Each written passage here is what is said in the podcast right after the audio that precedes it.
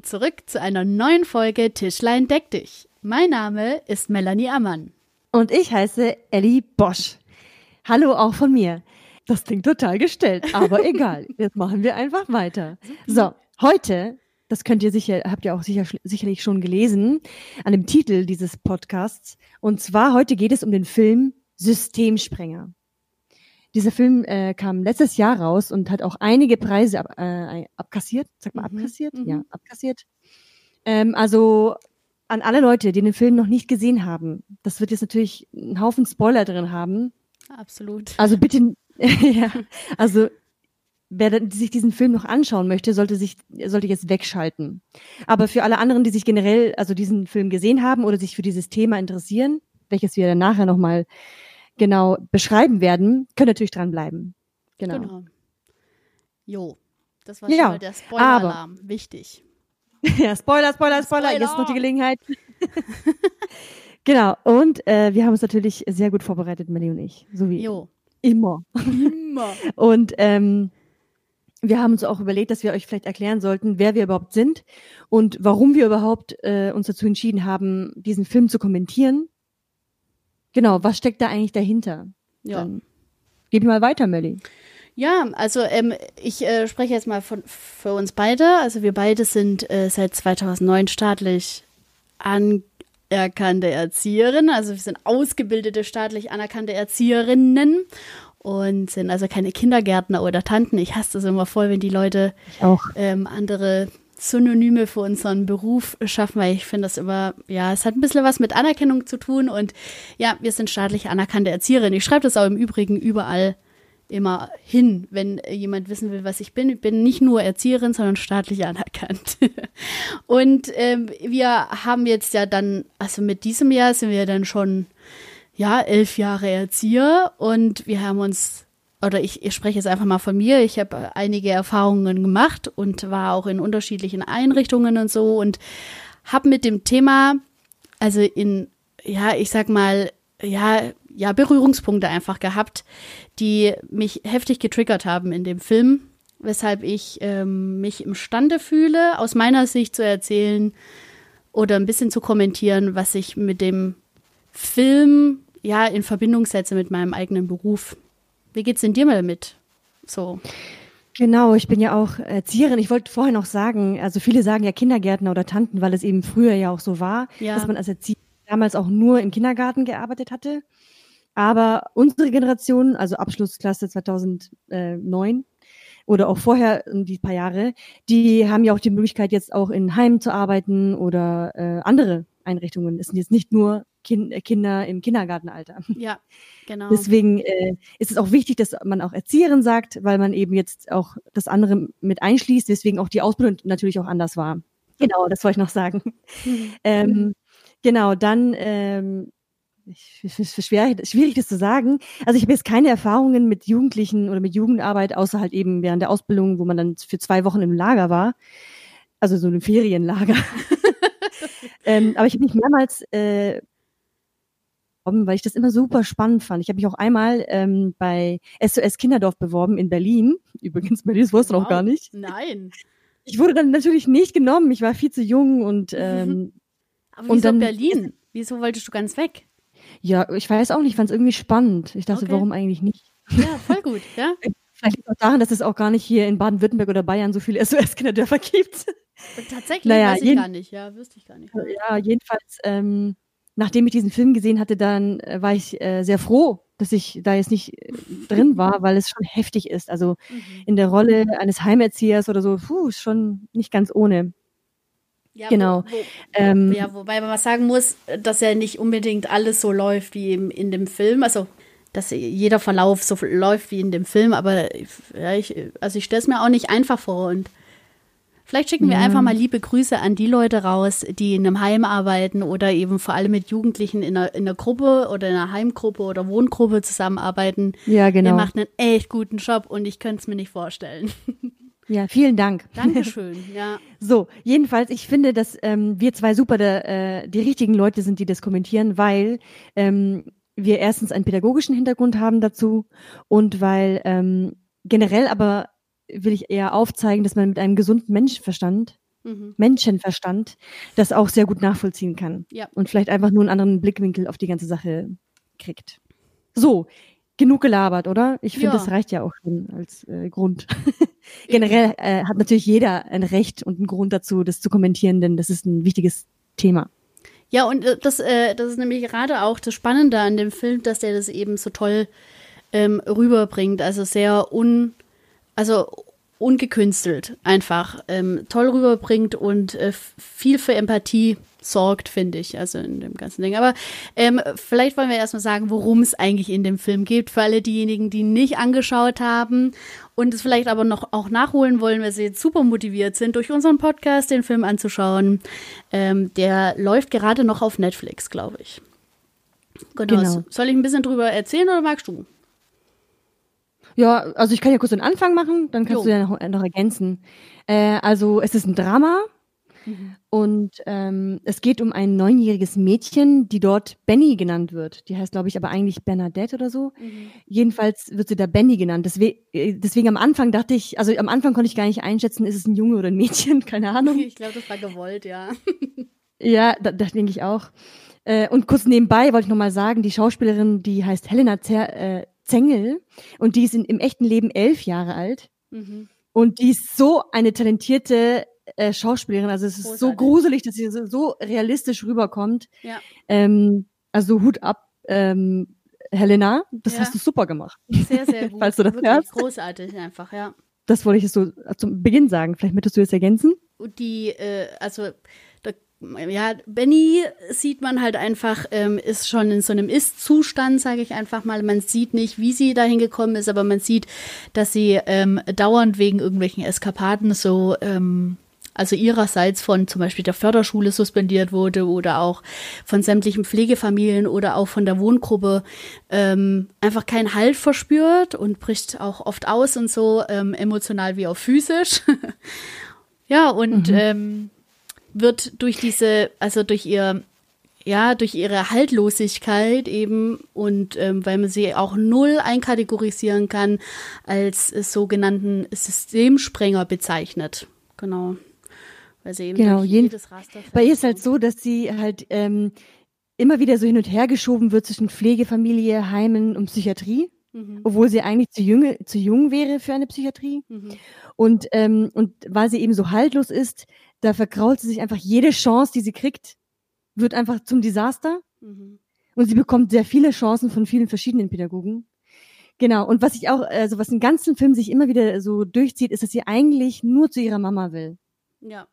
Das ist ihr einziger Wunsch, einfach bei Mama sein und das funktioniert irgendwie auch nie in dem ganzen Film über. Wes, also weswegen kann, also die tut mir einfach voll leid, aber es bewerten wir schon wieder. Es geht ja erstmal nur darum, worum es geht. Ja, ja, ja die Mutter selber, also die ähm, äh, lernt man auch kennen und so. Und die ist mit dem Verhalten von Benny also dieser Impulsivität, nenne ich es einfach mal, ähm, geht sie sehr ängstlich damit um und sehr hilflos scheint die Mutter. Hat neben Benny auch noch zwei andere Kinder, die auch minderjährig sind, aber die leben zu Hause bei der Mutter und dem Lebensgefährten von der Mutter, der wie, also ähnlich wie die Mutter, nur halt deutlich dominanter und aufbrausender ähm, auf diese, ja, ich sage einfach mal, ja, auf dieses Verhalten von Benny eben reagieren. Und eigentlich ist schon ziemlich brutal zu mhm. der kleinen Benny äh, weil sie eben einmal äh, aus dem Heim abgehauen ist zu ihrer Mama. Mhm. Und dort findet sie dann ihre zwei Geschwister vor, äh, die gerade Fernseh gucken, aber die Mama war nicht zu Hause und ihr Partner auch nicht. Und als sie dann nach Hause kommen, äh, versucht dann Benny ihre Mutter sofort zu beschützen vor diesem, ich weiß nicht, wie heißt er da, Jens? Ich glaube, so, Jens heißt, heißt er, ja. Genau. Mhm. Sie versucht ihre Mutter zu, zu beschützen und schreit ihn natürlich an, bedroht ihn und daraufhin sperrt er sie halt in den Schrank ein. Ja. Man muss dann noch dazu sagen, Genau, also ja. man kriegt richtig früh mit, dass auch ähm, äh, also äh, Bernadette oder halt Benny äh, durch irgendeinen Vorfall heftig traumatisiert ist und auch zum Beispiel Berührungen im Gesicht nur von ihrer Mutter zum Beispiel zulässt und so, von keinem anderen und ähm, dass sie dann eben in dieser Situation eben vor Ort zu Hause, dass die so eskaliert ist und sie dann am Ende dann auch noch in einem, in einem ja, Schrank gefangen gehalten wurde, weil man nicht mehr wusste, wie man mit ihr klarkommen soll, ähm, hat schon enorm die Überforderung einfach gezeigt. Also von den, von den Erwachsenen, die eben zu Hause auf Benny aufpassen sollten. So. Dieses Trauma hat, es, hat Benny eigentlich nur, weil im, als sie noch ein Baby war, haben, hat ihre Mutter mit dem damaligen Partner äh, so gestritten und dann wurde ihr entweder, ich weiß nicht mehr genau, Windeln oder ein Kissen ins Gesicht gedrückt. Ja. Und daher hat sie dieses Trauma natürlich. Und Ja. da muss man auch da nochmal äh, ganz arg aufpassen, dass äh, viele Traumas auch Traumata, ich weiß nicht genau, Mhm, Ja, was die Mehrzahl von Traumas, Traumatas, ja. dass es schon sehr früh äh, ausgelöst werden, werden kann und Jahre später immer noch vorhanden ist. Ja. Genau. Jedenfalls ist sie ja ähm, eben nicht bei ihrer Mutter, sondern sie ist in einem Heim. Und, ähm, und jedes Mal ist sie irgendwie so, so ist die Situation so ausgeartet, dass alle überfordert waren und sie halt eben woanders hingeschickt hatten, weil das nicht funktioniert, dieses System. Was dann passiert ist halt, dass sie dann wieder zurück musste in den Heim. Und in diesem Heim äh, bleibt sie halt nicht lange, weil jedes Mal eben sie so überreagiert. Und das, das ganze System, also die ganzen Leute, die dahinter stecken mit der Arbeit, die sind total überfordert, die wissen nicht, nicht, was sie mit ihr machen sollen. Und deswegen ist sie auch ein Systemsprenger, weil sie das System sprengt und ähm, das System nicht passt für sowas. Weil es ja Genau, durch jedes Raster fällt, so von, von der Kinder- und Jugendhilfe, die es eben in Deutschland ähm, gibt, in der deutschen Kinder- und Jugendhilfe. Genau. Jedenfalls hatten die dann noch ein, ein neuer Kollege, so ein Pädagoge, der sie halt immer äh, zur Schule begleiten soll. Sie wollte aber nicht. Aber irgendwie hat er es geschafft, sie zu überreden, indem sie ein Spiel gespielt hatten. Jedenfalls, ich glaube, dass sie ihn auch sehr sy- sympathisch fand dann. Und er hat halt dann vorgeschlagen, dass er so eine Erlebnispädagogik-Maßnahme macht, indem er mit ihr alleine in den Wald ähm, für drei Wochen geht. Ohne Strom, ohne Wasser, ohne nichts, so dass sie quasi ihm vertrauen muss. Genau, und dann äh, waren sie halt eben drei Wochen lang in dieser Hütte, wo irgendwie seinem Vater gehört, keine Ahnung, wie er auf diese Hütte kam, ähm, und erleben da viele Sachen.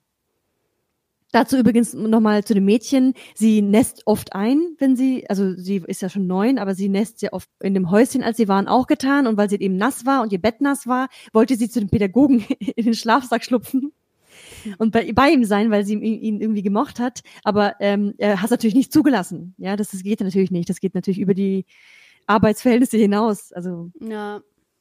würde ich jetzt auch nicht machen.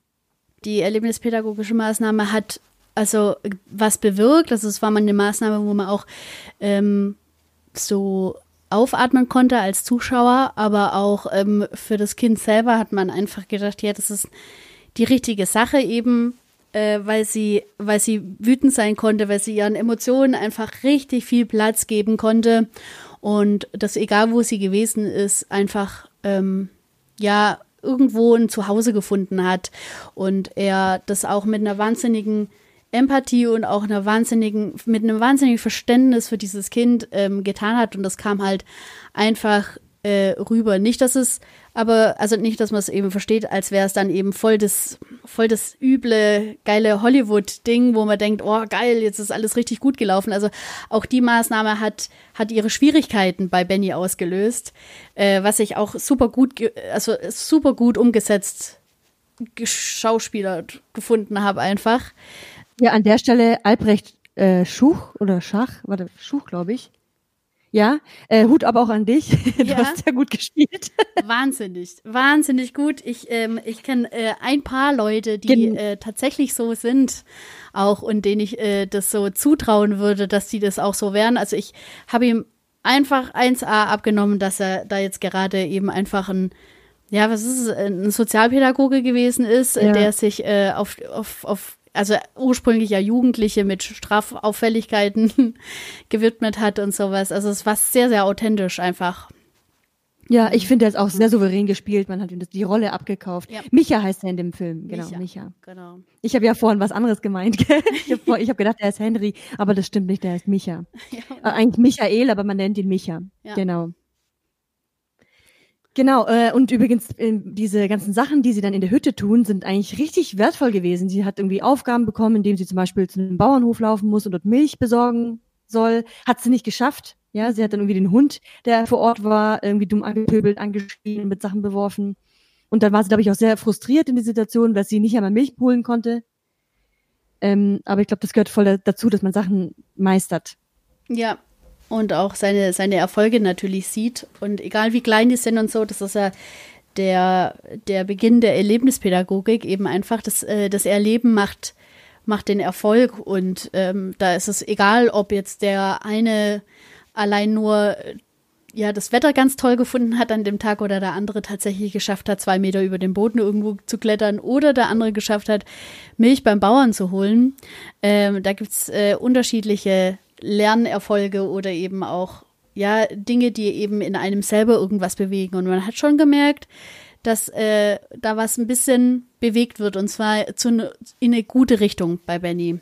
Nur ist, also genau. das, was du ja auch schon angesprochen hast und sowas, ist da halt dann ähm, hat sich so ein bisschen herauskristallisiert und sowas, dass Benny dadurch ein bisschen die Distanz zu dem Micha verloren hat, also dem Sozialpädagogen und er auch gespürt hat, dass das einfach eine Distanz gewinnt oder halt eine, eine Distanzlosigkeit gewinnt, sagt man so, ähm, die nicht mehr händelbar ist zwischen Familie und Arbeit. Und er das so nicht mehr gewährleisten kann, weshalb er den Fall abgeben wollte nach der dreiwöchigen äh, erlebnispädagogischen Maßnahme. Und, ähm, genau, aber gleichzeitig tat, tat, mir das auch sehr, sehr leid, weil er, er eigentlich sie ja total gerne mag und ihr am liebsten helfen würde. Ja. Aber eben gesund war das halt eben nicht, weil er hat sie dann auch ähm, einmal dann bei sich zu Hause einmal ein einen Aufstand gemacht hat. Ähm, und dann lief, war auch alles gut, sie hat sich super verhalten, hat zu Hause geholfen, also er hat äh, auch eine Frau und die hat, haben ein Baby zusammen. Und da, da war sie super vorbildlich und super ähm, ähm, freundlich, genau. Ja. Da hat sie mich total überrascht, weil sie eben an, sonst in dem Film ziemlich dumme Seiten, also ziemlich heftige Seiten hatte, war sie da total lieb. Ja. Und ja. Ne, ja, also äh, wir interpretieren ja eh schon die ganze Zeit jetzt. Ich, ich fand zum Beispiel, ich habe es nämlich auch ein bisschen ähm, zweierlei. Ich habe erst gedacht, ja, vielleicht strengt sie sich so an, weil sie das eben unbedingt wollte wenn er dann am Ende gesagt hätte, okay, du kannst bleiben, wär, also wäre es für mich interessant gewesen, ob, ob ja, sie dann halt wie überall gewesen wäre mit ihren äh, Macken und ähm, die hatten ein kleines Kind. Wie alt war der denn? Säugling, oder? Oder ja, Kleinkind ja, auf jeden Fall. Halbes Jahr vielleicht. Ja, und ähm, da fand ich es auch eine ganz krasse Sache, weil da hatte ich auch schon ein paar Fälle, wo ich das eben gehört habe und mitbekommen habe, ähm, wie dann Benny quasi dieses kleine Kind versorgt hat und plötzlich eine Verantwortung äh, gespürt hat gegenüber dem kleinen Kind von dem Micha, ähm, dass sie das quasi ganz alleine irgendwie handelt. Und da hat man dann halt schon mhm. ein bisschen rausgekriegt, dass, äh, dass ihre Rolle oder ihre Aufgabe auch zu Hause gewesen ist und dass man ihr das so ähm, also dass man das so abverlangt hat von ihr offensichtlich und dass sie das als absolut richtig empfunden hat, ähm, dieses Kind ganz für sich zu vereinnahmen, also quasi die Mutter mhm. zu spielen für dieses Kind. Und das ist auch eine Sache, die ähm, nicht, nicht irgendwo aus irgendeinem fiktiven Buch herausgerissen ist, sondern das ja. ist ähm, tatsächlich so, dass Kinder sich wahnsinnig heftig verantwortlich fühlen können. Ähm, und man, wenn man nicht aufpasst und so, ähm, dass das eben auch eine Dimension annimmt, die nicht gesund ist. Also fürs Kind nicht, wie aber auch fürs ganze Familienleben nicht. Ja.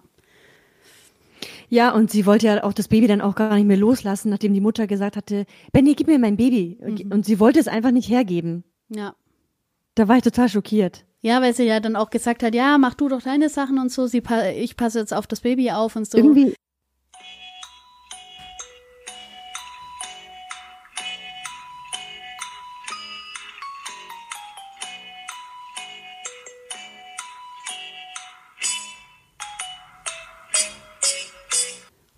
da hat das Internet gestreikt. Jetzt geht's aber für euch wieder weiter.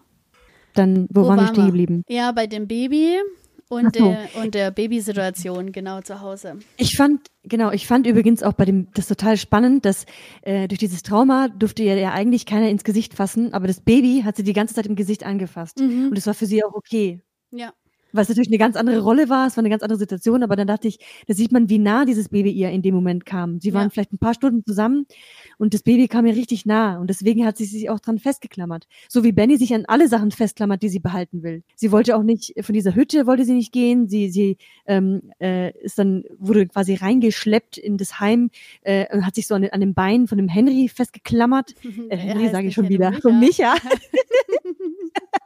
von Micha hat sich festgeklammert, weil sie einfach das so schön fand. Sie wollte es einfach nicht hergeben. Und ich verstehe das auch, äh, also dass sie sich da einfach nicht hergeben wollte. Sie wollte ja auch, dass der Micha ihr Papa wird. Sie hat gefragt, ähm, möchtest du nicht mein Papa sein, Micha? Wir verstehen es doch voll gut, hat sie ihn gefragt. Ja, ja. Und er so, nee, das geht nicht. Und hat gesagt, so, okay, aber wenn ich jetzt deine Mutter, äh, wenn ich jetzt deine Frau und dein Baby umbringen würde, dann hätte ich dich ganz für mich alleine. Das hat sie dann mhm. gesagt. Ja. Und da dachte ich, what the fuck?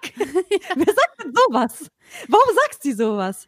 Das äh, liegt halt, ja, das, also ich, ähm, ja, wie gesagt, ich, ähm, wir reden ja gleich nochmal ganz genau über unsere Gefühle, die wir hatten.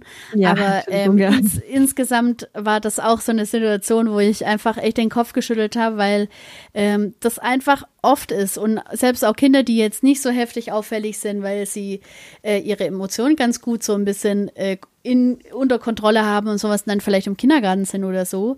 Ähm, aber Kinder mit Bindungsstörungen hat man zu Genüge und das war, das war für mich ein absoluter Beweis ähm, oder halt auch einfach mal so ein ja, dass man es eben auch mal so ganz, ganz heftig sieht, was sowas eigentlich auslöst, wenn, wenn man einem Kind keine stabile Bindung geben kann, aus äh, Gründen, die man, die man ja. vielleicht nicht so zusammenreimen kann. Aber jeder hat ja eine andere Auffassung oder ein anderes Gefühl, wie er, wie er mit Emotionen oder auch mit, mit Taten, Worten und so umgeht und so. Und da kam halt ganz deutlich raus, dass da ganz viel scheiße gelaufen ist für Benny ja. und äh, sie es einfach nicht schafft, sich an diese, ich sag mal, gesellschaftliche Norm zu halten oder an die, an die äh, Dinge, die so ein Mensch ausmacht, also Kommunikation und auch Bindung und Beziehung und so, und dass sie da einfach ein anderes System lebt. Das ist es halt einfach. Genau. Ne?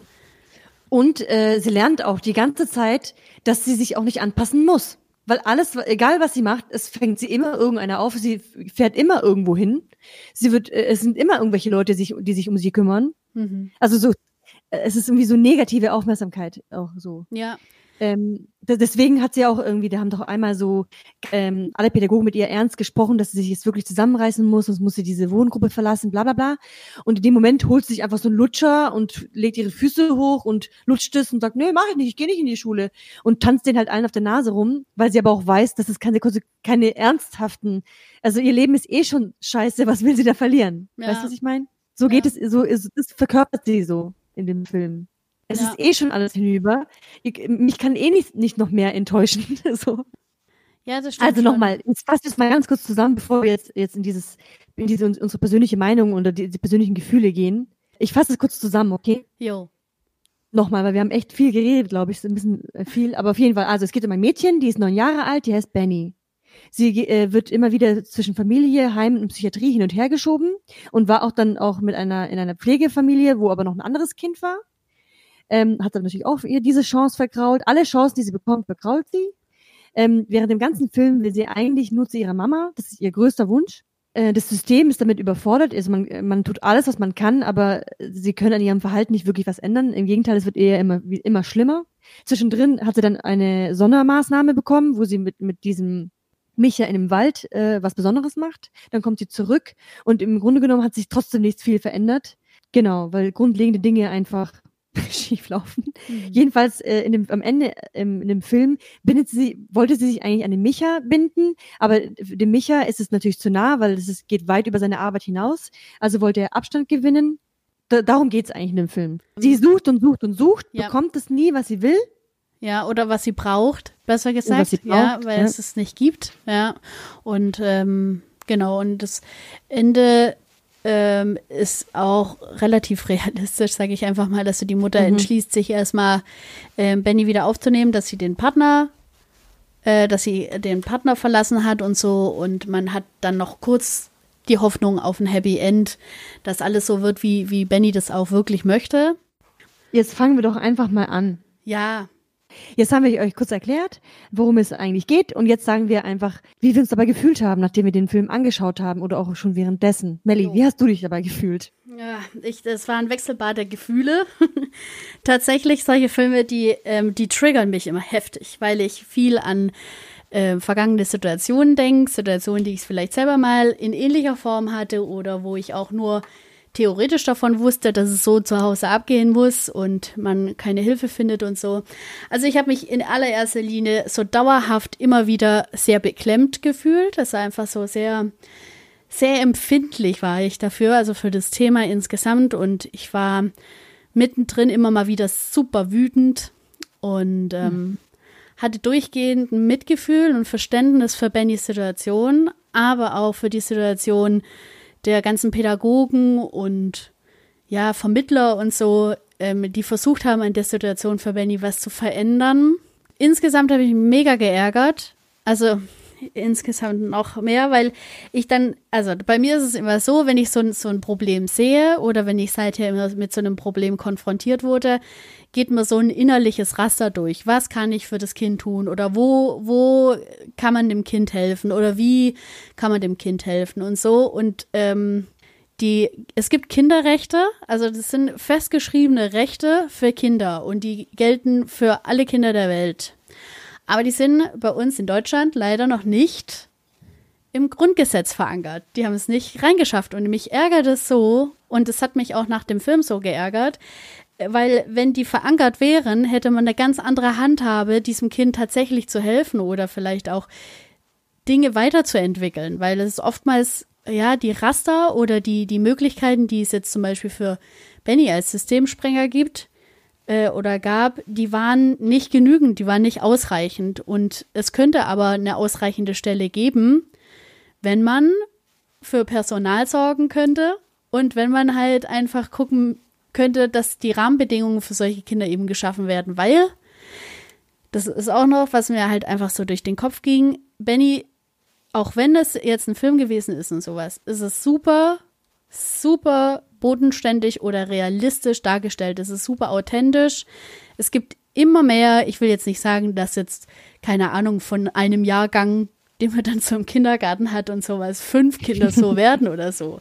Aber man hat so, ich sag mal, ich habe jetzt so innerhalb von sechs Jahren drei dieser Kinder gehabt und Tendenz ist steigend. Und man hat immer wieder, es passt kein Kindergarten, es passt keine Einrichtung, es passt keine Wohngruppe für diese Kinder, die Kinder brauchen. So individuelle Hilfe einfach oder individuelle Förderung. Aber solange eben die ganzen Berufe, die im Sozialen sind und so, mit so wenig Anerkennung oder Wertschätzung gehandhabt werden, mit so schlechten Rahmenbedingungen auseinandergesetzt werden oder halt, ja, ich nehme jetzt einfach mal das Finanzielle mit rein, aber so eine Sache ist eine heftige Berufung, ähm, mhm. werden wir da halt einfach auf keinen grünen Zweig kommen. Und ich weiß aber, dass die Tendenz eben einfach steigend ist. Und ich oftmals diese Hilflosigkeit von allen Beteiligten, die da gewesen sind, auch diese die Standslosigkeit, was die Arbeit mit deinem Leben machen kann, also mit deinem, ja, mit deinem Privatleben, ja, genau. ähm, habe ich einfach, wo ich einfach denke, ja, das, das hat mich oftmals, ja, einfach, einfach echt traurig gemacht. Ja, und ähm, so ging mir das durchgehend und ich fand es gut in allererster Linie, dass es so einen Film gibt. Ich äh, würde es noch viel besser finden, wenn die Leute es ernst nehmen und als ernstzunehmendes Thema ansehen weil es einfach eine Hommage an unser System ist, das einfach ein bisschen ja eine Generalüberholung nötig hat. Also vor allem, weil mhm. die Tendenz einfach steigend ist und weil es jedem Kind insofern gut tun könnte, sofern es eben individuell nach seinen Bedürfnissen eben einfach gestärkt werden kann. Na. Ja, aber, aber denkst du, dass mit richtigem Personal oder vielleicht mit dem richtigen Geld, dass ähm, Benny wirklich geholfen werden könnte? hätte können? Also hätte man ihr wirklich, wirklich daraus helfen können? Ich äh, denke schon, weil, also jetzt ist es auch mega Spoiler und sowas. Also das Ende hat ja auch schon eigentlich gezeigt, dass es im Prinzip kein richtiges Ende für Benny nimmt. Also dass sie quasi schon so eine Raster ablaufen wird, dass, ähm, also dass sie sich das quasi ja, dass man sagen kann, okay, wenn die Schublade hier bedient ist und sie durch alle Raster gefallen ist und sowas, im Prinzip haben die ja nur darauf hingearbeitet, sie so alt zu bekommen, dass sie am Ende in eine geschlossene geschlossene Einrichtung kann, entweder geschlossene Psychiatrie oder geschlossene Wohngruppe oder was weiß der Geier und so. Mhm. Und das mhm. kann einfach für viele Leute oder für viele Kinder einfach nicht das Ende sein, dass sie dann in der geschlossenen sitzen, unter Medikamente gestellt werden, weil auch da die Rahmenbedingungen einfach katastrophal sind und einer, äh, also ein Pädagoge auf zehn solcher Leute aufpassen musst Ja, und das ja, nicht, ja. und du gar nicht anders kannst. Ich denke schon, wenn äh, du in so einer geschlossenen Wohngruppe dann, ich keine Ahnung, zu sechs oder zu siebt auf fünf Kinder oder vier so einer Sorte aufpassen musst, dann ist es machbar und das ist handelbar. Vor allem, dass man auch die Distanz wahren kann, weil man sich einfach abwechseln kann, wenn es zu heftig wird. Ich glaube schon, dass man das schaffen würde. Also in meiner Welt, in der die Rahmenbedingungen mal ganz gut aussehen, wo es genügend Pädagogen, egal welche, gibt. Und das ist auch nochmal ein großes Thema, finde ich. Also das hat man ja jetzt gerade auch. Es ist nicht immer so gegeben, wenn man jetzt zum Beispiel Jugend- und Heimerzieher ist, dass man dann halt ein vollwertiger Jugend- und Heimerzieher ist, so wie es eben auch bei den Erziehern Ja, immer das mal stimmt. wieder gute Erzieher und schlechtere Erzieher gibt. Und ich, äh, ich nenne es einfach jetzt mal beim Namen und so. Manche ruhen sich eben auch einfach nur ein bisschen aus, ja, und die anderen arbeiten eben dafür. Und das gibt's bestimmt auch eben gerade in solchen, in solchen Einrichtungen. Und da ist es eigentlich richtig krass, wenn du solche Schlaftabletten hast. Ja, insgesamt Okay. äh, in meiner, meiner bunten Welt ist sowas möglich, glaube ich. Und ähm, da muss aber auch erstmal das Kinderrecht quasi für jeden ersichtlich und greifbar sein im Grundgesetz, weil ein Kind, wenn nicht sogar noch wichtiger ist wie ein Erwachsener. Und äh, da, da würde ich, äh, da, also keine Ist Ahnung. ein Kind wichtiger als ein Erwachsener? Wir sind alle wichtig, Ellie. Das wissen wir ja. Aber ich, ich Alle wichtig. ja, ich finde aber ein Aber in Kind- solchen Fällen natürlich ist, äh, sollte man dem Kind natürlich eher helfen, weil ein Kind ein Kind ist. Ja, und ich habe auch so die Kinderrechte, ich glaube, es sind 54 Punkte, ähm, wie zum Beispiel das Kind hat Anrecht auf eine gewaltfreie Erziehung, Kind hat Anrecht auf Mitbestimmung und äh, Mitgestaltung seiner, seiner Erziehung und so. Und da gibt's viele Punkte, wo ich einfach denke, das wird in vielen Familien so nicht realisiert. Ist einfach so. Und auch die Kinder werden darüber nicht informiert, welche Rechte Ja, sie genau. wirklich haben, weil sich, also sich Hilfe zu beschaffen für ein Kind ist wahnsinnig schwer. Und die Erfahrung, die ich mit Kindern gemacht habe, denen es zu Hause wirklich ganz arg schlecht gegangen ist, die Kinder, die nehmen das als Normalzustand. Das ist der Ist-Zustand. Und für alle anderen, die eben von außerhalb kommen und dem Kind so viel Gutes wünschen, die erkennen halt die ganzen Missstände, aber das Kind erkennt sie nie, weil das ist einfach sein Genau. Leben.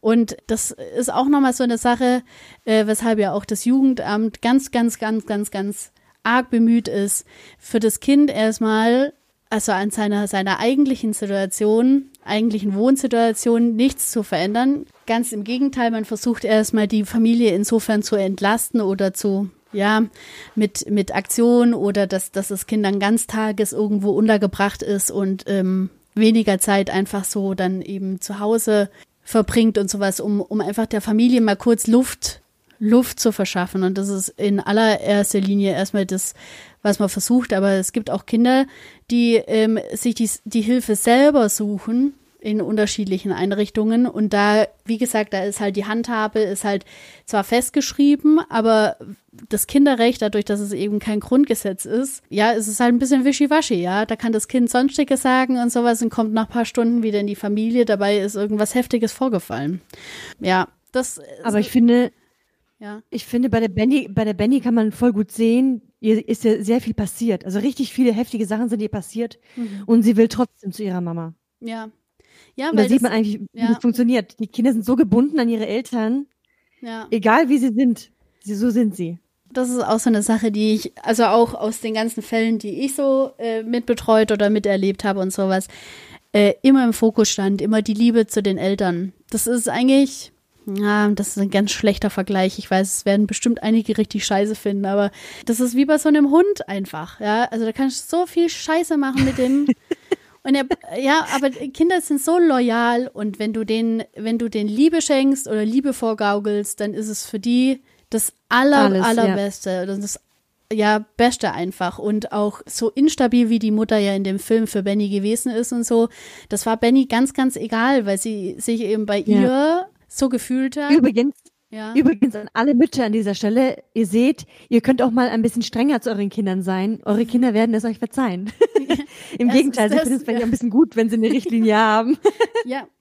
Ja, konsequent sein heißt nicht, dass man das Kind bestraft, sondern ihm zeigt, was, was für Werte oder was, äh, was für ja, genau. moralische Ansätze man verfolgt. Und das ist wichtig. Sowas braucht das Kind, um später zu Ja. sagen, was für sich selber eben richtig und falsch ist. Deswegen ist so Larifari auch immer nicht so. Man hat immer Ja, nicht, genau. man hat immer nicht das, das Nonplusultra für egal wen. Ich meine, uns geht's ja heute immer noch so. Als Erwachsener und so wünscht man sich ja oftmals das und das für sich selber und so. Und es gibt's einfach nicht, weil das, weil die Gesellschaft und das System es einfach nicht für dich bereithält. Und für Kinder, die, die quasi wie Benny sind, und die hat mich auch ganz stark an einen Fall aktuell erinnert und so, die mit ihren Emotionen auch gar nicht einhergehen. Also da geht ja, da ging ja so viel ab und sie konnte das gar nicht mehr halten. Also das, das ist auch noch so eine Sache, wo ich dann mich extrem beklemmt gefühlt habe, weil ich einfach immer denke, wow, das ist so viel Kraft, was die auch rausgebuttert hat, immer bei diesen ganzen Wutanfällen, bei dieser,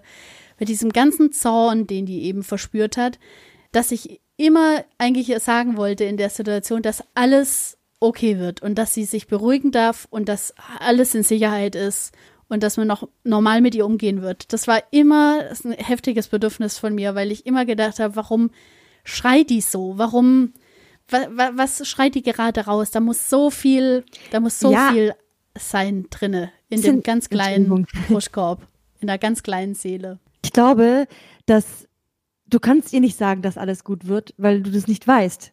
Ja, aber dass, äh, dass sie sich halt beruhigen kann. Also äh, das finde ich äh, wichtig. glaub, also so- ich will ihr ja keine äh, schöne, also ich will ihr, oder was ich immer Und ich- wollte, ich war glaube ihr so einen Raum geben oder halt so, ihr einfach zu sagen, so, Benny, du kannst dich gerade beruhigen, weil der und der und der sind da und wir sehen dich. Irgendwas, irgendwas, wo sie weiß, dass sie ankommt. Ja, wie ging's dir Okay. denn damit eigentlich, Ellie? Ja, also du hast schon sehr viele Sachen auch benannt, die mir natürlich auch ähm, im Kopf rumgeschwirrt sind und im Herzen. Also ich war ähm, während dem ganzen Film ähm, war ich super präsent und äh, konnte mich in jede Lage, also ich, ich bin auch, glaube ich, eher so, so ich nehme mich nimmt das auch voll mit, was in dem Film passiert. Und äh, ich habe auch in der Vorschau aber auch gesehen, ähm, wie das Mädchen so oder, oder dieser Junge, mir war ja damals nicht klar, ob es ein Junge oder ein Mädchen ist. Und dachte mir da schon, boah, diesen Film, den muss ich sehen, weil das wird bestimmt der Knüller sein, weil die da, da schon sehr frech war. Mhm. Und dann habe ich den Film gesehen und dachte am Anfang, oh Mann, ey, das wird mich natürlich auch nerven, wenn man so ein Kind hat, das ständig einen auf der Nase rumtanzt. Du machst alles, was du, was du für richtig hältst, und das tanzt ja aber ständig auf der Nase rum. Das denkt man am Anfang. Und äh, je äh, länger man diesen Film anschaut, desto eher kann man sich total gut in Bennys äh, Situation hineinversetzen. Und mich hat es dann irgendwie zwischendrin noch sehr, sehr traurig gemacht. Ich war so entsetzt. Dann zwischendrin natürlich die Hoffnung, dass sie mit, ähm, mit Micha so ein bisschen die Kurve kriegt. Mhm. Ich hatte auch immer wieder die Hoffnung, dass, dass äh, Micha sich entscheidet, sie zu adoptieren. Das hatte ich tatsächlich auch mal kurz. Und dann dachte ich, ob, ob das so gut ist, ja. Ja, aber ich glaube, er hätte er auch einfach nicht riskiert. Also es, das hätte er einfach nicht riskiert mit seiner Familie, die er gerade hat. Und es ist Egal wie sehr er so. sie mag. Ja, das ist gut so. Genau. Dann, äh, was mir so, was auch so richtig schrecklich für mich war, dass ihr so die, ihr, ihr fehlen diese essentiellen, lebenswichtigen Bedürfnisse, also die ganzen wichtigen Sachen fehlen ihr in ihrem, ihrem Leben, die werden nicht erfüllt. Und wie kann es denn einem auch besser gehen, wenn man eben so eine Au Ausgangssituation hat für, ihr- für das Leben? Und dann, was ich auch so, auch so, so herzzerreißend fand, war, immer wenn es ihr gut ging, also indem sie mit Micha unterwegs war oder irgendwas anderes Cooles war, beim Schlittschuhlaufen zum Beispiel, dann wollte sie diese Situation aber für immer behalten und für immer und für immer und für immer. Und das, das, der hat sich so daran festgehalten. Und jedes Mal wird es aber zerstört, weil es halt nicht geht, weil sie Ja. natürlich über die ganzen hinaus etwas verlangt, was aber ihr keiner geben kann. Und deswegen habe ich mir natürlich lange überlegt, kann man mit pädagogischen Maßnahmen ihr überhaupt jemals etwas geben, das diesen Durst nach Liebe, nach Zuneigung, nach keine Ahnung, Grundvertrauen, kann es ihr überhaupt irgendeiner geben? Wird die Pädagogik ausreichen, ihr, ihr ein normales Leben zu gewähren?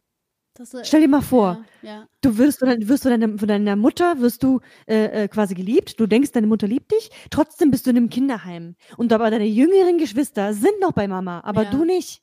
Warum? Stimmt mit mir was nicht? Du hast falsch gemacht.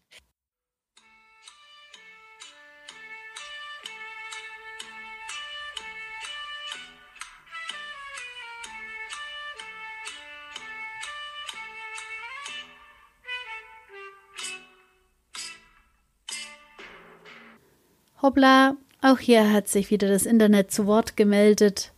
Was Ellie sagen wollte, war die Situation, die Benny zu Hause antrifft mit dem Lebensgefährten Jens und dass Benny eigentlich nichts anderes vorhatte, als die Mutter vor diesem Lebensgefährten zu schützen. jetzt geht's weiter. Sitzen vor diesem Jens. Ja. Sie will sie beschützen, deswegen schreit sie ihn ja auch an. Sie hat ihn gesehen und sofort Hass verspürt. Sofort Aggression, sofort, sofort.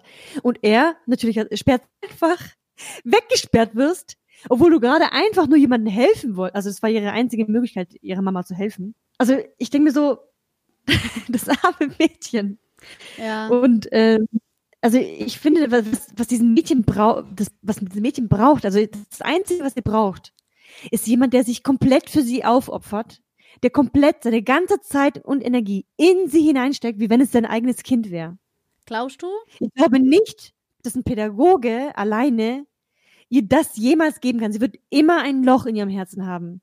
Es sei denn, ihre Mutter besinnt sich wieder und hilft mit oder die Mutter wird unterstützt. Man könnte zum Beispiel auch von, der, von einer ganz anderen Seite angehen und die Mama stärken. Man könnte Mama eine Ausbildung gewähren, sie stärken, ihr, ihr immer jemand an der Seite zu haben, der mit äh, ihr auf die Finger schaut. Also ja, Sie du, was ich meine? Ja, das, das, also es gibt ja richtig gute Anlaufstellen und sowas, ja auch, äh, wie zum Beispiel Familienpflege und so, die ja gerade das tut, aber das ist ja auch nur stundenweise, weil du kannst, du kannst keine 24-7, kannst schon in dieser Familie sitzen. Und äh, das, Ja, das würde halt die Mutter aber brauchen, weil äh, Benny nicht auf die Uhr schaut, wenn sie jetzt gerade heftig austickt. Ja, das, das ist so eine Sache. Also entweder ein 24-7 Job oder halt halt mit Schichten und so und dann halt in der Familie sein.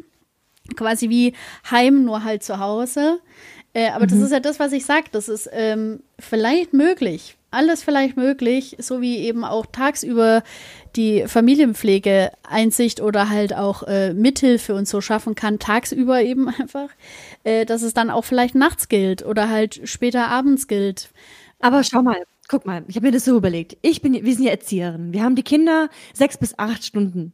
Und äh, da, da gehen dir die Kinder, oder du kannst sie voll gut verstehen, du siehst sie als Einzelpersönlichkeit. Und wenn die in die Schule geht, dann verdrückst du dir eine Träne, weil, weil die sind so groß geworden sind. Du hast da eh schon viele Emotionen, obwohl es eigentlich nur dein Job ist, da schon die Distanz zu wahren. Aber wie ist es dann, wenn du in einem Heim arbeitest oder so, gerade so, ein- so ein Kind hast, was dir besonders viel Zuneigung braucht oder Liebe einfach braucht und dann um, nimmst du das Kind vielleicht mal in den Arm, weil es gerade geweint hat, umso mehr und, und dann hast du eine Verbindung zu dem Kind, so wie dieser Micha. Ich verstehe, dass er diesen Fall abgibt, weil es einfach zu nah geht. Wenn du dem Kind nahe kommst, wenn du eine Beziehung zu dem Kind hast und äh, und das ist nicht ein Kindergartenkind oder ein Heimkind, das du einfach abgeben kannst, aber wenn du dann im Heim arbeitest und dann rund um die Uhr sich mit dem Kind beschäftigst über Jahre, dann kannst du die Distanz nicht bewahren. Es wird dich vernichten. Deswegen muss man die Fä- Fälle abgeben. Und einen Fall abgeben ist das Schlimmste, was dem Kind passieren kann. Ja, das sehe ich schon auch so. Aber ähm, vielleicht muss halt da, so. dahingehend, wieso muss halt nur ein Einzelner halt an dem Kind bleiben? Klar, ja, aber also auch wenn es zwei sind. Sagen wir, sagen wir mal, es sind zwei oder drei Leute in, in, in so einer Wohngruppe von einem Jugendheim. Und dann wird einer krank, der eine heiratet, der eine kriegt ein Kind, dann hat der eine Urlaub. Ja, Ständig fehlt halt immer irgendeiner. So wie bei uns ja auch. Irgendeiner immer da. Den, den, den du gerade brauchst. In dem Heim sind zehn Kinder. Vielleicht können ja sechs von denen mit der Frau voll gut, drei von, äh, vier von denen nur mit dem Mann und der Mann ist aber für zwei Wochen im Urlaub. Dann fehlt er schon mal. Immer wieder, immer wieder. Und eigentlich ist es ein Job. Und irgendwann mal realisieren sie auch, die Leute kommen nur hierher, weil es eigentlich ihr Job ist. Also beziehungsweise das deuten sie so. Die, ich hoffe natürlich, dass alle, die in pädagogischen äh, Bereichen arbeiten, natürlich auch hingehen, weil sie das denen auch Spaß macht oder sie für die Kinder da sein wollen. Aber hauptsächlich ist es eigentlich ihr Job.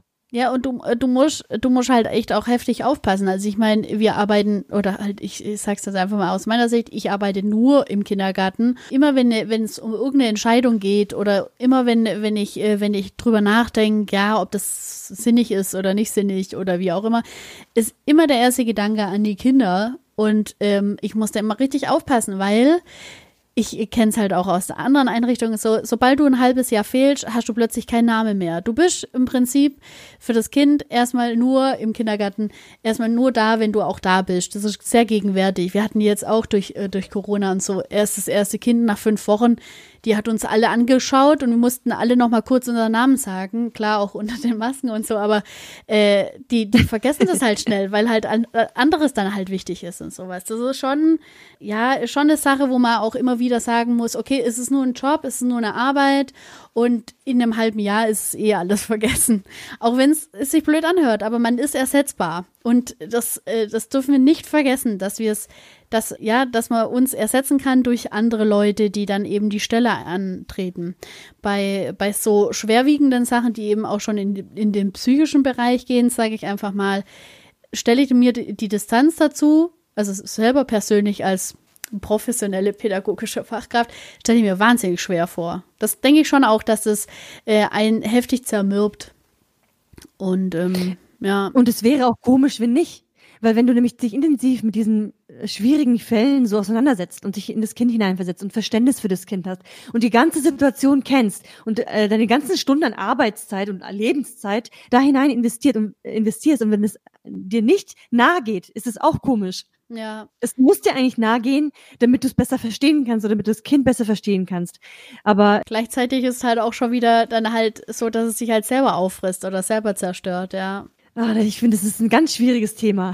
Das ist Super schon schwierig. Ja, man hat auch irgendwann mal, ist es ja auch selber im Kindergarten und so, wenn man dann so Fälle hat, äh, wo man sich wahnsinnig Sorgen macht und sowas. Und bei uns ist es ja auch wahnsinnig schwer, quasi Hilfe zu erwirtschaften. Also man hat die Möglichkeit, wenn man davon ausgeht, dass das, dass der Kinderschutz ähm, angegriffen wird, also nach dem Paragraph 8a, äh, hat man die Möglichkeit, jemanden anonym herzuholen, der sich das quasi aus anonymer mhm. Sicht ja anschaut. Aber bis du das erstmal erwirtschaftest, ist es halt auch schon wieder Wochen hin und so.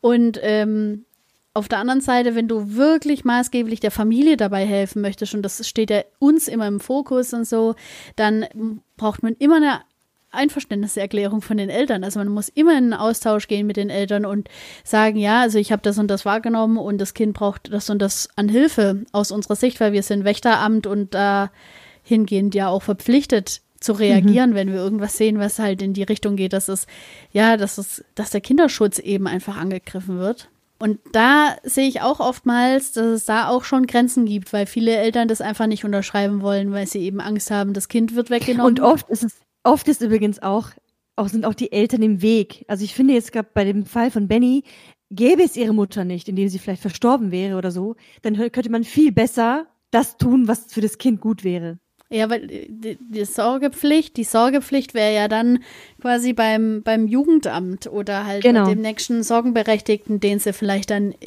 hätte.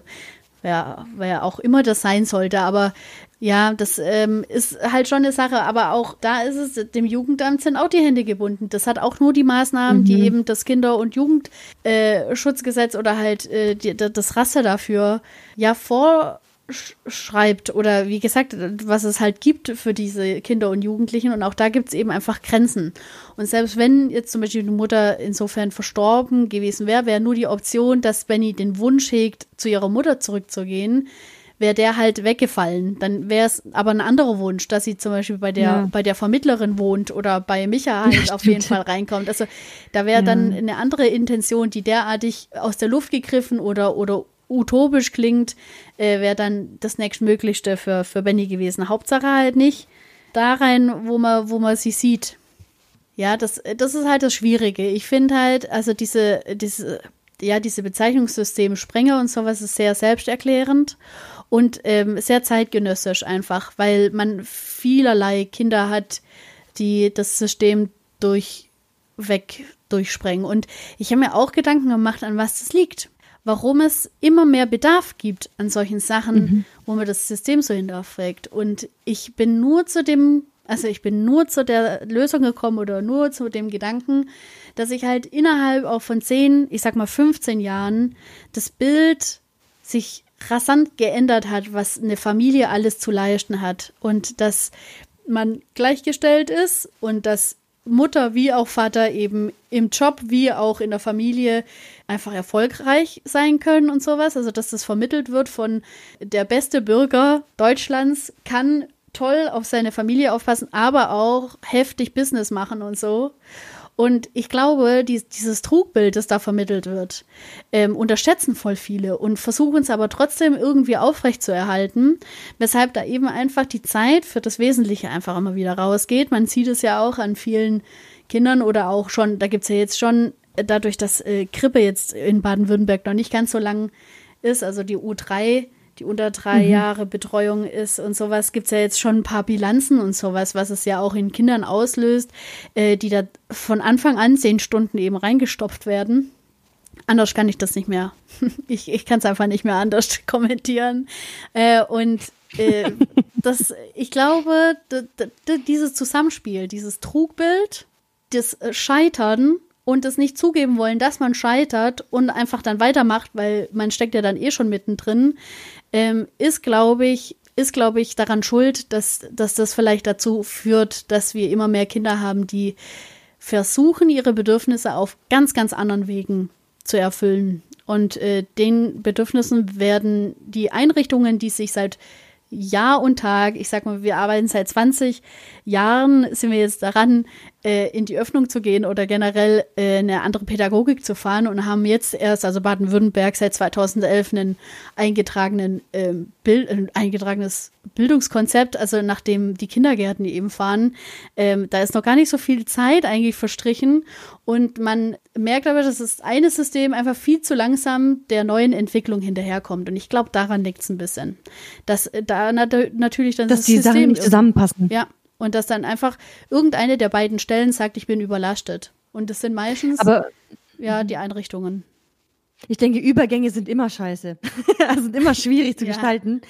Genauso, es geht ja nicht nur um nicht nur darum mit schwierigen Kindern, sondern auch generell auch Schule. Mhm. Das ist auch schon, der Kindergarten ist voll weit, äh, voll weit also der, die Kindergärten.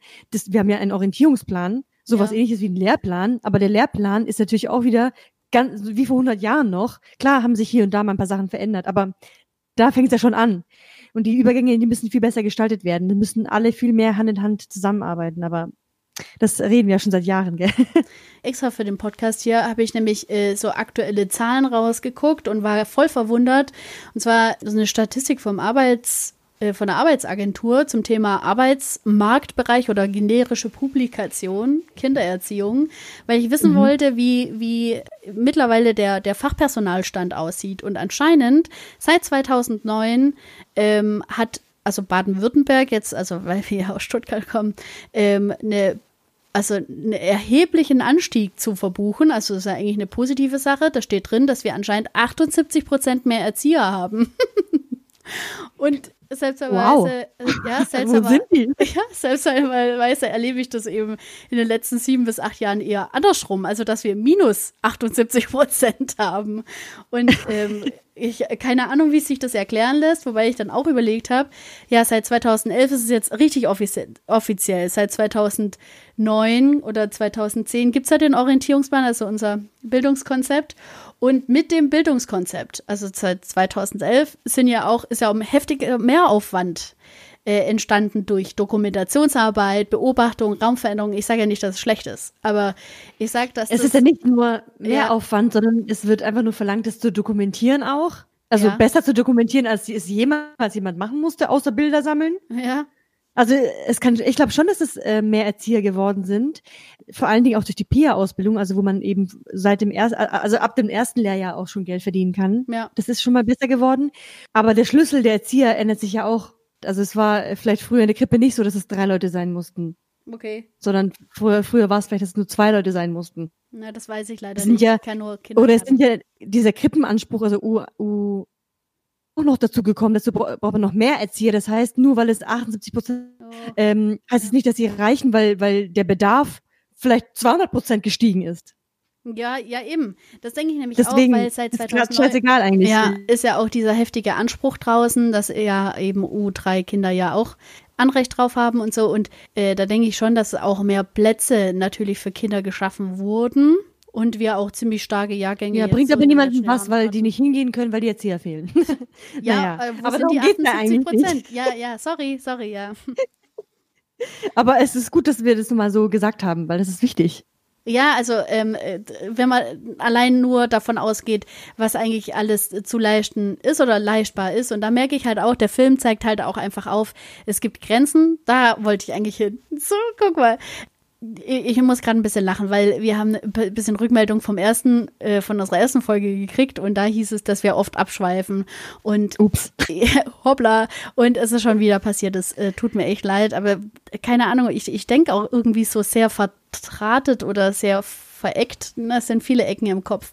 Auf jeden Fall, wo ich mhm. hin wollte, war, dass der Film mir aufzeigt, dass es überall, egal wo, das System einfach einen Stopp irgendwann mal hat. Also wenn man dann weiß, okay, man hat das gemacht, man hat das für das Kind gemacht, dann hat man einen runden Tisch gemacht, dann hat man es noch versucht, da die Hilfe zu organisieren und so. Und wenn dann irgendwas nicht klappt, wie zum Beispiel, man kriegt das Einverständnis der Eltern nicht oder die eine Stelle sagt, das Kind ist nicht schwerwiegend gefährdet. Es ist zwar schwer gefährdet, aber nicht schwer, so schwerwiegend, dass wir helfen müssen oder intervenieren müssen sofort.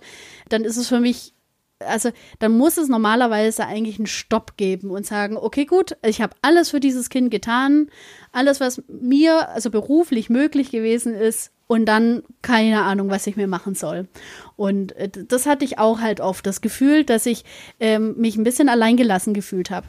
Oftmals, weil man dann einfach denkt, ja, aber ich habe das Kind ja trotzdem noch sechs Stunden am Tag. Ja, genau. Und es, äh, keine Ahnung, schreit mir über eine Dreiviertelstunde trotzdem im Gruppenraum die Kinder und Erzieher zusammen, weil es eben mit seinen Emotionen nicht ganz klar kommt und die, ja, und man auch selber und nicht für weiß. sich und andere eine Gefahr darstellt. Ja. Und uns sich selber Oh. haut oder Haare rauszieht und so und man einfach nicht mehr weiter weiß, weil wir sind Erzieher, ja. Ich meine, das ist eine vierjährige Ausbildung in, in Baden-Württemberg. Ich weiß, dass es auch in anderen Bus Bundesländern wieder ein bisschen anders aussieht Mhm, oder mhm. anders aussehen kann, aber äh, Genau, wir sind, keine Erzieher, Ärzte. wir sind keine Psychologen, Genau. wir sind keine Heilerziehungspfleger, Ja. die haben natürlich auch einen Schwerpunkt woanders. Wir sind, ja, und ich finde, man muss das sehen, wir sind äh, nicht einfach nur Erzieherinnen, wir sind Erzieherinnen, wir haben schon eine sehr gute Ausbildung genossen, ja. aber es reicht nicht aus, um das auffangen zu können. Oder meine ganze, oder unsere ganze Arbeit reicht manchmal nicht aus, Zeugen, dass es richtig ist, weswegen sich ja vielleicht manche Eltern dagegen entscheiden, ja. ja, ja. Und das ist echt frustrierend, also ich verstehe das echt, das ist sehr, Ja. Und das- da gab es auch die. Situation im Film und ich habe auch fast mitgeheult mit der einen, Mhm. weil ich dachte, genau so, oh, Die, die hat die ist so zusammengeklappt und äh, das, äh, das Mhm. passiert bei mir immer innerlich ganz oft. Ganz oft, dass ich mich in so einer Situation sehe, wo ich einfach denke, oh, und das ist ja auch so, Leute, die diesen Beruf wählen, machen das nicht wegen der Kohle. Also das ist, ähm, wie oft mir das gesagt wurde, bevor ich mich für den Beruf entschieden habe, so, hey Melli, du machst aber damit keine Kohle und so. Dann dachte ich immer, ja, aber ich, ich arbeite halt einfach gerne mit Kindern und ähm, auch in meiner Ausbildung und sowas, gerade weil wir so unterschiedliche Bereiche ja auch als Erzieher und so spicken können. Wir hatten so tolle, so tolle Leute, die eben ganz bewusst eben in die Jugendhilfe wollten, Leute, die ganz bewusst eben nur bei Krippenkindern arbeiten wollten und so. Und das war super gut, weil das einfach super toll zu den Leuten gepasst haben. Das ist eine Berufung. Das, äh, die Leute machen das, weil sie, weil sie merken, dass sie anderen ein bisschen helfen können. Und das ist wichtig, dass, dass man das weiß. Das ist in aller, also allererster Linie ist das erstmal unser Wunsch, dass wir, dass wir mit unserem Dasein anderen helfen können oder dass man es anderen ein bisschen leichter machen kann. Und wenn man dann merkt, dass es so heftige Grenzen aufzeigt und dass man einfach nicht mehr weiterkommt und sowas, kann ich, kann ich sehr gut verstehen, wie es der da gegangen ist, einfach. Oder auch ähm, die in der Wohngruppe, die gesagt haben, was sollen wir mit ihr? Ich äh, kann mir das nicht mehr vorstellen, sie nochmal äh, herzuholen und so, das bringt doch eh nichts. Äh, das habe ich auch sehr verstanden einfach, weil, weil man weiß, das Kind braucht einfach was ganz anderes, als die Wohngruppe dem Kind es gerade geben kann. Das, Übrigens, vielleicht wäre es wichtig, den Leuten zu sagen, was, was denen denn so Schlimmes getan hat. Die Benny übrigens. Weil wir haben ja nur erzählt, dass sie immer so auffällig ist, aber was genau hat sie denn gemacht, weswegen sie vielleicht auffällig war? Was war denn das Schlimme? Aber ich- mir ist gerade irgendwie aufgefallen, weil wir reden immer wieder von, äh, wie schlimm und alles, ja, und äh, Personal, bla. Aber was ist denn schlimm? So, was man, was können denn Kinder tun, was das den Rahmen sprengen könnte? ja. Zum Beispiel, da war eine Situation, das wird aber immer nur, also es war halt keine richtige Situation an sich, sondern es war einfach so ein, in einem Film so gezeigt, was sie so im Alltag macht. Und da hat sie sich zum Beispiel in der Küche selbst mit Messer bedroht Mhm. und hat immer gesagt, wenn das nicht gibt, dann, äh, dann schlitze ich mich auf und hat, hat ein scharfes Messer ge- gegen ihr Hals gedrückt zum Beispiel. Und somit kann sie auch natürlich äh, für den Erzieher gefährlich werden, weil sie rumfuchteln kann und ihn schneiden kann, die Kinder schneiden kann, sich selber schneiden kann. Genau, das war so eine Situation. Oder sie war auch mit dieser ähm, Pflegemutter beim Einschla äh, beim Sch- Schlittschuhlaufen und dann ist sie mit diesem kleinen Jungen, der auch in der Pflegefamilie war, also ihr Pflegebruder, der vielleicht fünf oder sechs ist, sind sie Schlittschuhe gefahren und dann irgendwie sind sie gestolpert und er hat ihr aus Versehen in ihr Gesicht gefasst. Und sie hat ja ein Trauma, das darf man ja nicht. Deswegen, und deswegen hat sie ihn verschlagen und voll gegen das Eis geschlagen. Ich habe auch gedacht, der wäre tot. Mhm. Aber, aber Gott sei Dank war, ist er dann im Krankenhaus gelandet. Das war zum Beispiel auch schlimm, weil sie einfach so ausgerastet ist, dass sie dem, dem Kind ja krankenhausreif geschlagen hat. ja. Das Ja. sind so zwei Sachen, wo ich dachte, what? Oh Gott, natürlich ist es auffällig. Das ist, ja. Übrigens, noch eine Situation war auch so selbstgefähr gefähr selbstgefährlich. gefährlich. Und zwar wollte sie ja nicht, nicht mehr zurück in, in das Heim nach diesem, ähm, nach dieser Hütte. Und dann hat sie sich selber den Kopf an die Scheibe geschlagen, mhm. richtig blutig, mhm. weil sie sich damit ihm irgendwie verhindern wollte, dass er sie da reinbringt oder irgendwas und hat sie auch geschafft. Deswegen hat er sie ja dann noch mit nach Hause genommen hat. Ja. So, das ist auch voll kranke Scheiße, er ist so krank.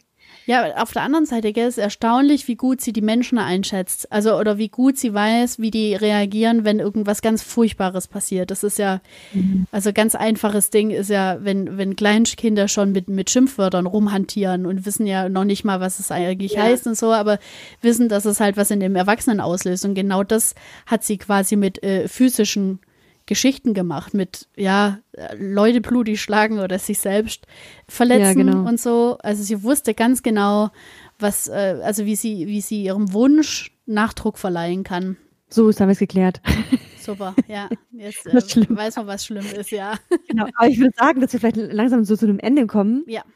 Äh, und so ein bisschen Fazit rausziehen, was so, so unsere grundlegende Meinung dazu ist oder also worüber wir uns ja einig waren, dass wir es erstens, äh, also der einzige Punkt, der unrealistisch ist in dem Film, ist, dass der Erzieher alleine, also ein einziger Erzieher mit einem einzigen Kind äh, so eine Maßnahme gemacht hat, weil wir, ich kenne zum Beispiel nicht, dass eine Erzieherin alleine sein darf, sondern immer, man muss immer zu zweit sein, auch wenn nur ein Kind in der Einrichtung ist. Mhm. Dass man solche Maßnahmen eher mit Gruppen macht. Gerade eben Erlebnispädagogik ist, glaube ich, schon eher so mit Gruppen. Aber ja, da bin ich jetzt auch keine Fachfrau. Ja, aber das ist mal das Einzige im Film, was unrealistisch war. Ja. Also wenn, dann macht man es mit kleineren Gruppen, äh, aber mhm. auch nicht alleine, niemals. Vor allem, äh, weil, mhm. weil ja schon bekannt war, was äh, Benny für ein Kind gewesen ist. Also das muss auch jedem klar sein, dass das nicht gegangen wäre. Und dadurch, dass dieser Micha ja eigentlich Jugendliche betreut hat und so. Also ich weiß von der Erlebnispädagogik und sowas, dass es da auch, also ab einem Jugendlichen oder einem Kind muss, muss man zu zweit sein. Also die so auffällig sind, sage ich einfach mal. Ansonsten ja, genau. kann schon eine Gruppe, die halt so zum Teambuilding und so kommt, natürlich alleine leiden. Aber mhm. äh, Kinder mit so einer Vorerfahrung und so einer Vorgeschichte müssen zu zweit betreut werden. Ja. Ja. Aber sonst ist der, wie gesagt, ist der Film ziemlich realistisch und könnte auch genauso passiert sein. Aber ich habe auch äh, mit einer Freundin letztens darüber gesprochen und die hat gemeint, dass der Film auch, auch tatsächlich erfunden ist. Klar wurde, wurden verschiedene Fälle zusammengewürfelt. Deswegen wirkt es auch so realistisch, weil solche Dinge ja passieren können. Ja. Aber es ist eine erfundene Geschichte. Ja, ich, ich habe auch genau. irgendwo gehört, dass irgendwer, also ähm, aus, also aus einer Motivation heraus äh, so ein Kind erlebt hat und das nirgendwo reingepasst hat und so. Und da die äh, Situation insgesamt entstanden ist oder die Idee für den Film, um das mal auch zu zeigen oder aufzuzeigen, wo, wo es vielleicht überall ein bisschen zwackt, so im System. Was ich auch eine gute Herangehensweise finde, vor allem, weil es eben in dem Bereich wenig Filme gibt, die ähm, die dann halt am Ende, also vor allem das Ende fand ich, also es ist vielleicht so ernüchternd, ja, aber gleichzeitig mhm. fand ich, das ist ehrlich, das ist einfach super authentisch und ja, das zieht sich so durch, durch den ganzen Film. Also diese, das authentische Benny bleibt Benny, das finde ich auch super wichtig und ähm, mhm. auch äh, sehr wertvoll und ja, wünsche ihr in ihrem fiktiven Leben, dass, dass, dass sie es auch bleiben darf. So, ja, jeden einzelnen Schauspieler fand ich auch super charakteristisch. Also, mhm. Die hätte ich am Ende alle gern umarmt, mal kurz, ja. Ja, ich auch. Das stimmt. Also der Film war ziemlich realistisch. Mhm. Die Schauspieler haben alle sehr gut gespielt. Und äh, es wurde ein Thema ähm, angeschnitten oder angesprochen, das finde ich äh, sehr aktuell ist und auch auf jeden Fall in unserem System mal ein bisschen was überdenkt werden könnte. Mhm. Beziehungsweise darüber nachdenkt. Man kann ja nicht immer alles ändern, einfach so und aber ja. Und ich auf jeden Fall, ich finde, man kann alle, alle, alle Positionen also voll gut verstehen. Man kann die Mutter sehr gut verstehen mit dieser Überforderung, mit diesen, ja, sie ist ja einfach sehr hilflos und steht selber gar nicht richtig im Leben. Was soll sie auch mit, mit sie sagt ja auch, auch in einer Situation, ähm, wie soll ich denn mit dem Kind klarkommen, wenn sie als pädagogische Kräfte, auch als Fachleute mit mhm. meinem Kind nicht klarkommt? Wie soll sie das denn schaffen? Ja. Also ich kann es sehr gut verstehen, dass man als Mutter, oder gerade wenn man eben so eine Mutter ist, das vielleicht einfach nicht schaffen könnte und Angst hat. Ja. Und bei den Pädagogen verstehe ich auch diese, dieses, dieses, dieser Frust. Sie machen und machen und machen und tun und tun und tun und überlegen, überlegen, überlegen. Und dann kommt die Mutter in die Quere mit einer anderen Meinung oder kommt erst gar nicht. Oder dann irgendwelche rechtlichen Dinge gehen nicht, weil das Kind ist zu jung oder der Aufenthalt in dieser, in dieser Gemeinschaft ist aber nur für kurze, kurze Zeit gedacht, weil äh, das ist eine Zwischenstufe vor dem Heim und so weiter. Das, also kann ich auch sehr gut verstehen, genauso wie ich Benny sehr gut verstehen kann. Und also bei allen Sachen, die sie macht, macht sie eigentlich aus dem Reflex und äh, aus, aus dem Urinstinkt heraus. Sie macht es ja nicht aus purer Bosheit, ja. sondern weil sie einfach so verletzt wurde und sich so fallen gelassen fühlt und immer noch schwebt und nicht, nicht nirgendwo ankommt, aber auch noch nirg nirgendwo dranhängt. Die ist irgendwie im Nichts drin. Ja. Hat kein Halt, gar nichts. Da kann man ja auch nur so werden. Da wird man auch nur verrückt. Da kann man ja einfach nur ausrasten. Ja. Wenn man nicht das kriegt, was man braucht oder will und auch, auch wenn nichts davon passiert, ist für sie auch nicht gut, weil einfach nichts passiert. Ja, im Prinzip hat, hat sie halt keine Kontrolle erlebt. Also Kontrolle für sich selber, ja. dass was richtig oder nicht so richtig läuft oder ab wann was richtig laufen kann und so. Ich habe ähm, das Gefühl, dass sie ein ganz arg großes Bedürfnis danach hatte, zu wissen, wie die Regeln sind und gleichzeitig sie aber nicht akzeptieren wollen, ich denke schon. Regeln sind dazu da, um sie zu, zu brechen. ja, und äh, davon hat sie heftig Gebrauch genommen. ja, aber um, um ständig ja. ihren Hilfeschrei zu demonstrieren. Ja. ja und das, äh, wie, wie, wie, also ich meine, Säuglinge und sowas, die noch nicht reden können oder auch nicht, nicht schreiben und so, ähm, die machen das auch kund durch Schreien und durch, ähm, ja, körperlich einfach präsent sein, indem sie mal kurz zuzwicken oder sogar beißen und so. Äh, das ist eine ganz mhm. normale Entwicklung. Und wenn man aber das jahrelang nicht zulässt, dass das Kind ein anderes Ausdrucksmittel benutzen kann und äh, man dann irgendwann mal der, der Situation überdrüssig wird oder man, man sich hilflos fühlt, dann, dann kann das fatal werden. Und man sieht es eben an, an Benny. Insgesamt ja, denke ich, dass, dass wir ja nochmal echt einen guten Blick auf das System werfen, dankbarer mit den Leuten umgehen, die tatsächlich auch schwierige Kinder oder auch egal welche Kinder oder Jugendlichen beherbergen und betreuen, dass man einfach ein bisschen dankbarer damit ist, weil es ist nicht einfach nur ein bisschen Kinderschubsen und äh, Kaffee trinken, und ich denke, dass äh, wir alle. Ja, Kinder anschubsen. ja, anschubsen. komisch. also anschubsen, ja. Kinder an der, an der Schaukel schubsen, so meine ich, ja. Bei Frau Aber nicht unter die Schaukel, schon richtig, wenn sie drin sitzen, gell? ja, ja, natürlich. Und äh, sicher sitzen und so, natürlich. Und auch nur zu fünft in der Nestschaukel, bitte. ja, ja, und äh, ja, insgesamt glaube ich, dass das System tatsächlich ein bisschen beleuchtet werden sollte. Gelder vielleicht an der richtige Stelle geschickt werden müssen und vielleicht auch generell an der, an der Situation Wohngruppe oder sowas vielleicht auch einfach mal eine Aktualisierung vorherrschen muss, weil die Tendenz ist steigend. Also es wird nicht der letzte Fall sein, von dem wir vielleicht so ganz, ganz heftig transparent erfahren haben, der so verläuft. ja. ja wenn man Kinder zu Hause hat, habe ich dann auch gedacht, nach dem Podcast. Und äh, mhm. ich bin mir sicher, diejenigen, die hier Kinder haben und den Podcast, äh, Podcast hier hören, die gehen sehr gut mit ihren Kindern um natürlich. Können das einfach mal ganz arg lieb drücken nach dem Podcast und, und auch einfach mal so streicheln und einfach mal fragen, wie es dem Kind heute gerade so geht. Das wäre vielleicht auch eine schöne Sache, die man mitnehmen kann. ja, aber eigentlich eben, ja genau, und macht das immer. Ja, ständig. Macht das immer, ja. Ich wollte noch, noch, noch dazu sagen, mit den, mit den, sorry, guck mal, wir reden immer so durcheinander, aber egal, ich muss es jetzt einfach sagen. Mach das.